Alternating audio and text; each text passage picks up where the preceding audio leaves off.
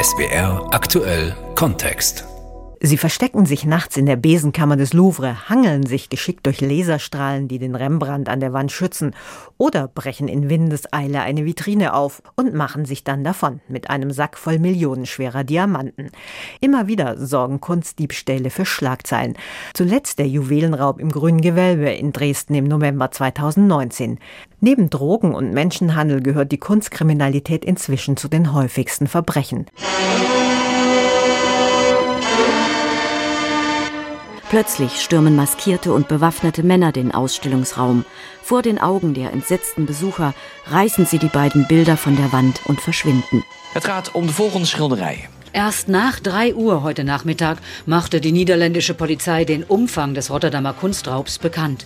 Es geht um insgesamt sieben Gemälde, darunter die lesende Frau von Matisse, der Kopf eines Harlekins von Picasso, ein Gauguin, zwei Monet sowie die Frau mit geschlossenen Augen von Lucian Freud. Ihr Wert mehrere Millionen Euro. Een doek van Freud, Woman with Eyes Closed.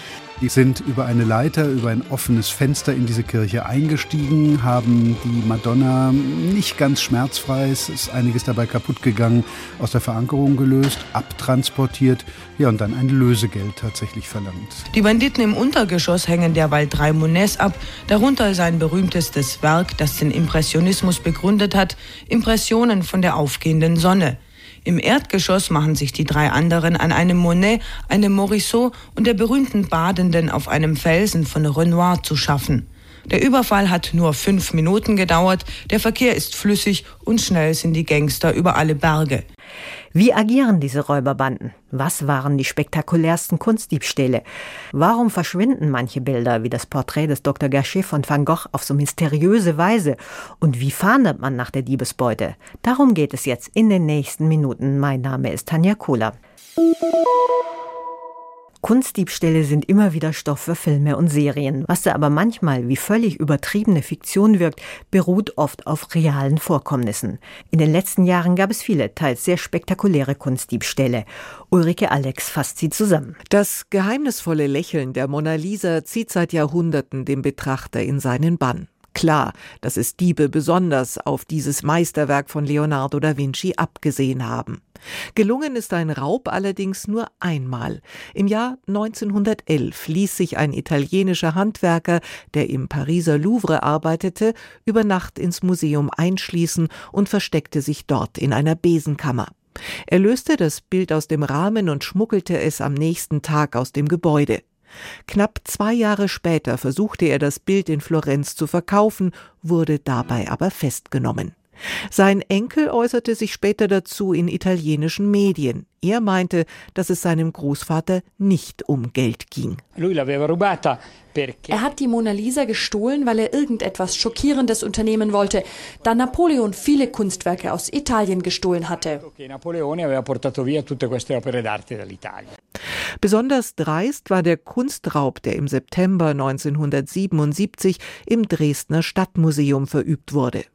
Diebe haben damals zahlreiche Schmuckstücke gestohlen, und zwar am helllichten Tag und während des regulären Besucherbetriebes.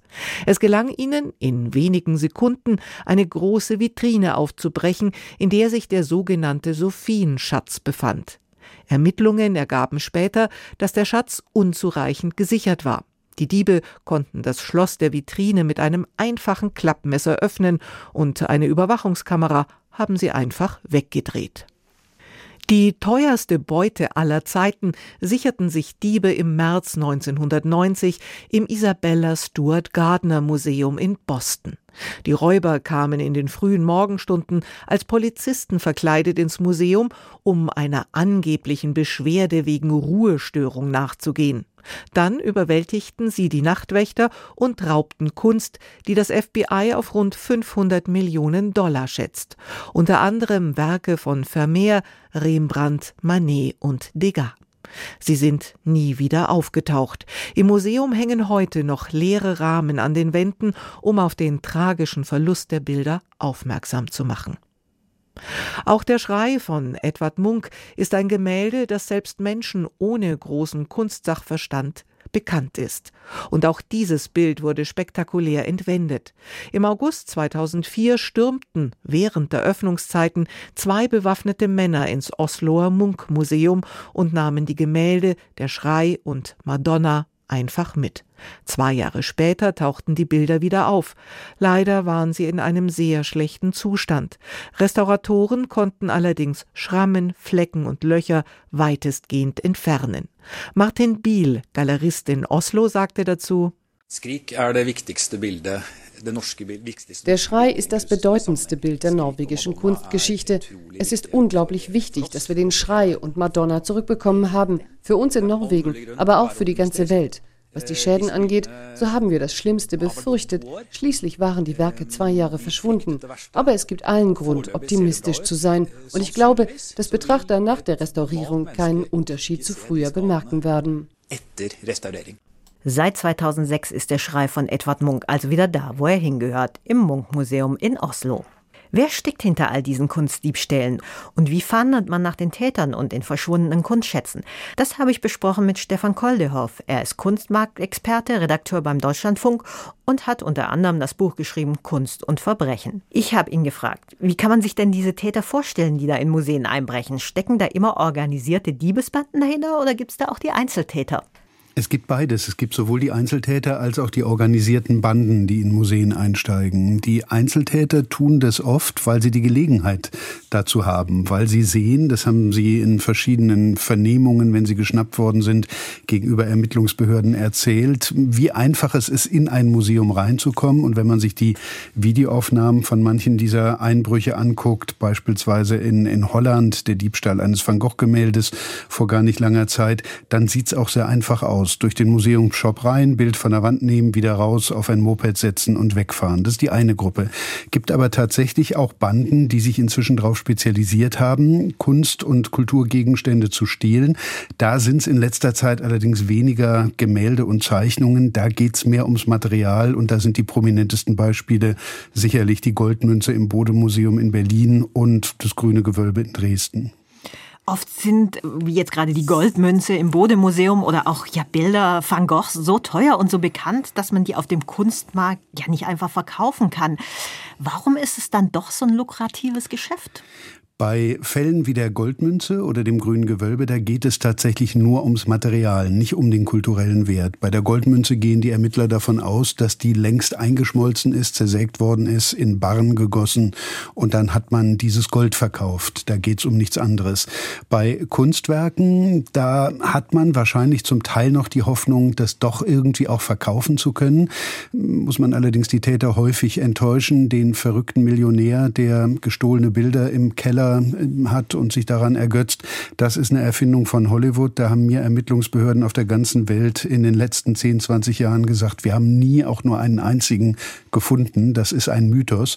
Und dann gibt's aber natürlich die Möglichkeit des sogenannten Artnapping. Also man kann erpressen. Man kann Privatleuten sagen, wir geben euch das Geld zurück gegen eine Belohnung. Da machen oft auch die Versicherungen mit, denn denen ist es natürlich lieber, die zahlen eine vergleichsweise kleine Belohnung als den gesamten Wert eines Van Gogh oder eines Cézanne oder eines Rembrandt. Oder aber man behält sie in Hinterhand als krimineller Täter, wenn man wegen einer anderen Geschichte irgendwann mal geschnappt wird, wegen eines Drogendelikts, wegen Menschenhandels oder was auch immer. Da hat es schon Fälle in der Vergangenheit gegeben, in der Täterinnen und Täter gesagt haben, naja, wenn wir jetzt zwei Jahre weniger kriegen oder erleichterte Haftbedingungen, dann verraten wir euch, wo das gestohlene Werk von 2012 geblieben ist. Stichwort gestohlenes Werk. Wenn wir jetzt mal an so große Fälle denken wie der Kunstraub von Boston, mhm. da sind ja unter anderem ein Vermeer und ein Rembrandt gestohlen worden. Was passiert dann mit solchen Bildern, die nicht verkäuflich sind? Liegen die irgendwo eingerollt in irgendeinem Tresor? Tja, das ist wirklich das große Rätsel. Also gerade in diesem Bostoner Fall, in dem ja nun inzwischen Belohnungen in Millionenhöhe äh, ausgesetzt sind und irgendjemand muss doch mal was mitbekommen haben und auch ein Interesse haben, diese Belohnung zu kassieren. Man weiß es nicht. Die Museen hoffen natürlich immer, dass die Bilder einigermaßen gut gelagert sind. Gerade Altmeistergemälde auf Holz äh, dürfen nicht zu feucht werden, weil sonst das Holz anfängt zu arbeiten, die Farbe abplatzt und so weiter. Auch Leinwände können vibrieren. Auch da kann es zu Farbabsplitterungen kommen. Also man hofft immer, dass die Menschen einigermaßen gut damit umgehen. Es gab aber tatsächlich auch schon Fälle, in denen, wie Sie es beschrieben haben, Bilder in Posterrollen äh, irgendwo in der Erde vergraben waren. Und das tut den Werken natürlich nicht gut der Rembrandt und der Vermeer aus dem Bostoner Museum sind ja nicht die einzigen Bilder, die völlig verschollen mhm. sind. Zum Beispiel äh, Porträt eines jungen Mannes von Raphael oder die Taube mit den grünen Erbsen von Picasso. Mhm. Alles Bilder, wo man keine Ahnung hat, wo die sind. Äh, besteht da eine Chance, dass sie noch irgendwo auf der Welt existieren? Also das äh, in Anführungsstrichen angenehme ist, dass äh, je mehr Zeit vergeht, desto höher die Wahrscheinlichkeit ist. Und das liegt daran, dass Straftaten natürlich irgendwann auch verjähren. Also für ein Bild, das vor 20 Jahren gestohlen worden ist, können sie in Deutschland zum Beispiel so gut wie nicht mehr belangt werden, weil da einfach alle juristischen Fristen abgelaufen sind. Deswegen gibt es die Hoffnung durchaus. Auf der anderen Seite müssen die Täter natürlich einen Weg finden, irgendwie die Werke dann zurückzugeben, ohne dass sie selbst dabei geschnappt werden.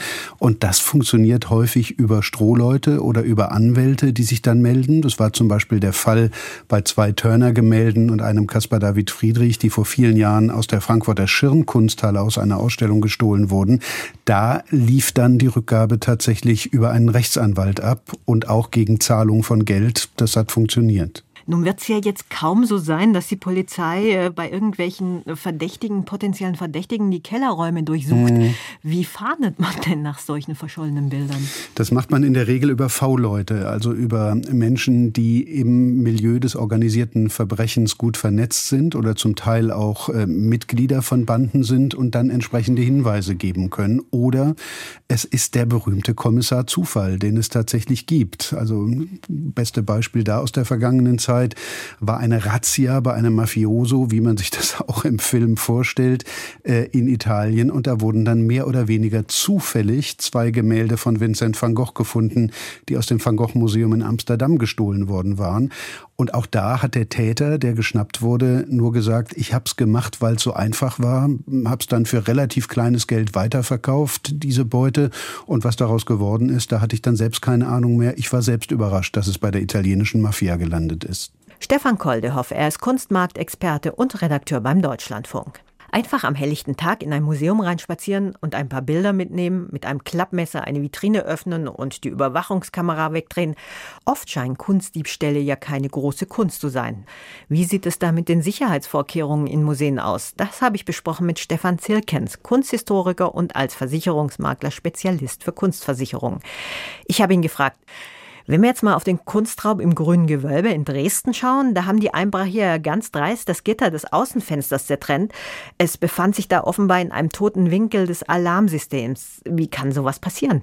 Ja, da sind ja ein paar Dinge vorher passiert. Die Jungs haben ja ausspioniert, wie es war haben die Stromversorgung lahmgelegt. Offensichtlich hatten sie dabei mitbekommen, dass andere Überwachungssysteme an der Außenwand nicht so funktionieren, wie sie funktionieren sollten. Ja, und wenn das Wachpersonal dann auch noch, sagen wir mal, mit minderer Aufmerksamkeit unterwegs ist und nur die Kameras, die nicht erneuert sind oder auf alter Technologie funktionieren, das Ganze aufzeichnen, ja, dann haben so Jungs leichtes Spiel. Nun ist es ja so, dass Menschen in ein Museum gehen, um sich Ausstellungsstücke anzuschauen. Und da ist es ja nicht so schön, wenn ein Bild hinter einem zentimeterdicken Glas irgendwo in einer dunklen Kammer ist. Muss man da auch immer abwägen zwischen Präsentation an Seite und Sicherheit? Also die Mona Lisa als bekanntestes Beispiel ist schon seit Jahren hinter Panzerglas. Die Nachtwache in Amsterdam ist mal mit einem Säureattentat versehen worden und seitdem sind da auch die äh, Sicherungsmaßnahmen enorm herangefahren. Das Problem ist einfach, als Museumsmann oder Frau muss man sehr genau überlegen, wie kann ich was präsentieren. Weil ein Bild hinter Glas hat nicht die Aura, nicht die Entwicklung, nicht die Kraft wie ein Bild, was Sie völlig ungeschützt erleben können. Und Sie können nicht verhindern, dass Menschen durchdrehen und äh, meinen, dass sie mit Kartoffelbrei oder anderen Dingen die Welt verändern können. Sie können nur versuchen, dann mit bestimmten Abstandsmitteln, Bewachungspersonal und vielleicht auch der Aufmerksamkeit der Zuschauer äh, und der Besucher da was zu entwickeln. Stefan Zielkens, Kunsthistoriker und Spezialist für Kunstversicherungen. Wir haben es ja gerade schon gehört, viele Bilder sind einfach vom Radar der Kunstwelt verschwunden. Aber kaum ein Bild gibt so viel Rätsel auf wie das Porträt des Dr. Gachet von Vincent van Gogh. 1990, 100 Jahre nach seiner Entstehung, hatte es ein japanischer Industrieller in nur drei Minuten für 82,5 Millionen Dollar ersteigert. Doch seit jener aufsehenden erregenden Auktion in New York ist das Porträt niemals mehr in der Öffentlichkeit gesehen worden. Starry, starry night. Paint your palette blue and gray. Look out on a summer's day with eyes that know the darkness in my soul. Ein Mann mit melancholischem Blick, der an einem Tisch sitzt und den Kopf mit einer Hand abstützt. Das Porträt des Dr. Gachet ist neben der Sternnacht, den Sonnenblumen und dem Nachtcafé in Arles sicherlich eines der bekanntesten Werke von Vincent van Gogh. Als der schwer depressive Künstler wenige Wochen vor seinem Selbstmord am 29. Juli 1890 seinen Arzt malte, da konnte er sicherlich nicht ahnen, dass die Geschichte des Bildes einmal zu einem wahren Kunstkrimi werden sollte. Nach dem Tod van Goghs kam die erste Version des Porträts in den Besitz seines Bruders Theo van Gogh. 1912 konnte das Frankfurter Städelmuseum das Gemälde erwerben. Dort würde es vielleicht noch heute hängen, hätten es nicht 1937 die Nazis beschlagnahmt. Es fiel unter die sogenannte entartete Kunst. Ein Mitarbeiter des Städels, der das Bild abhängte, sagte später, dass ihn lange Zeit Dr. Gachets Blick verfolgt habe. Danach sicherte sich Reichswirtschaftsminister Hermann Göring höchstpersönlich das Bild und verkaufte es zusammen mit anderen Gemälden an einen Amsterdamer Bankier. Er soll die stolze Summe von einer halben Million Reichsmark dafür bekommen haben. But I could have told you, Vincent, this world was never meant for one as beautiful as you. Nach dem Zweiten Weltkrieg kam das Gemälde in den Besitz eines deutsch-amerikanischen Sammlers. Dessen Erben ließen es 1990 im New Yorker Auktionshaus Christie's versteigern. Als Käufer trat ein japanischer Unternehmer auf, der sage und schreibe 82,5 Millionen Dollar für den Dr. Gachet hinblätterte. Eine der höchsten Summen, die je für ein Gemälde bezahlt worden sind. Nach der Auktion soll der Milliardär gesagt haben, legt das Bild in meinen Sarg, wenn ich sterbe.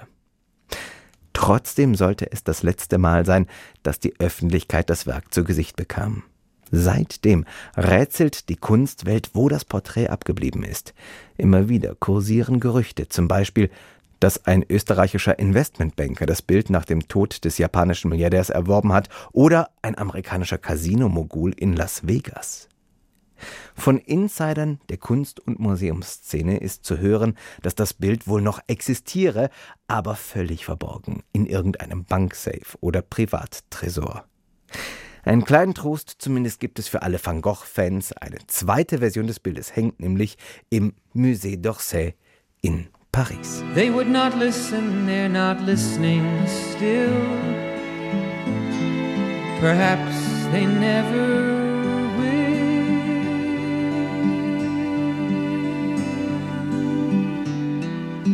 Sebastian Felser über das geheimnisvolle Verschwinden des Dr. Gachet.